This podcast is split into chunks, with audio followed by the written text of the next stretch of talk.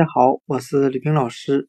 今天我们来学习单词 cotton，c o t t o n，表示棉花的含义。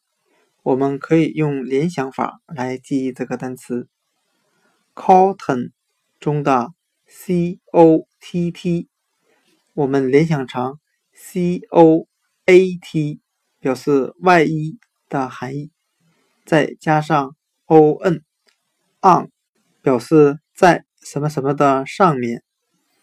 我们这样来联想这个单词的含义：把用棉花制作成的外衣穿在身上。今天所学的单词 cotton，我们就可以通过它拼写中的 c o t t 联想成 c o a t coat。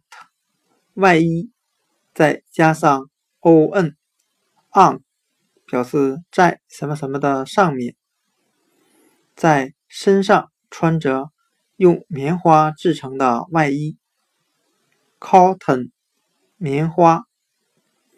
另外，cotton 棉花这个单词中的 o t t o 形成一组字母对称组合。并且，我们可以把 o t t o 中的两个 o 字母想象成两个棉花团儿的形状。